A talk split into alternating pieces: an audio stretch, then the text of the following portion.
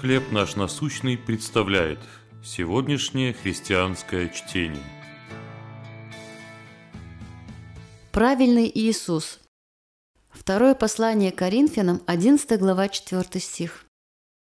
Если бы кто, придя, начал проповедовать другого Иисуса, которого мы не проповедовали, то вы были бы очень снисходительны к тому. Шум в зале постепенно утих, после чего руководитель книжного клуба кратко описал роман, который будет обсуждаться в группе. Моя подруга Джоан внимательно слушала, но не узнавала сюжет. Наконец она поняла, что читала другую книгу с таким же названием, как и у художественного произведения, которое читали остальные. Хотя ей понравилась неправильная книга, она не могла присоединиться к друзьям, обсуждавшими правильную. Апостол Павел не хотел, чтобы коринфяне поверили в другого Иисуса. Он писал, что лжеучители, проникшие в церковь, принесли с собой иное благовестие, а коринфяне, не думая, проглотили эту ложь. Павел осудил ересь фальшивых апостолов.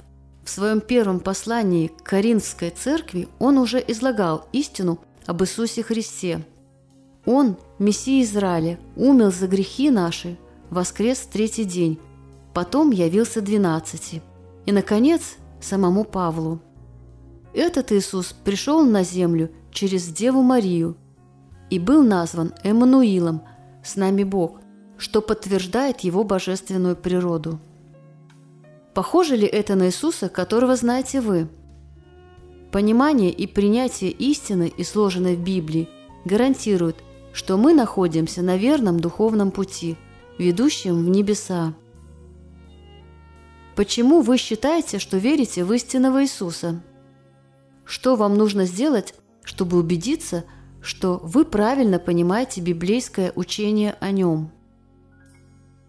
Боже, помоги мне ходить во свете Твоей истины. Чтение на сегодня предоставлено служением «Хлеб наш насущный». Еще больше материалов вы найдете в наших группах Facebook, ВКонтакте, Инстаграм и Телеграм.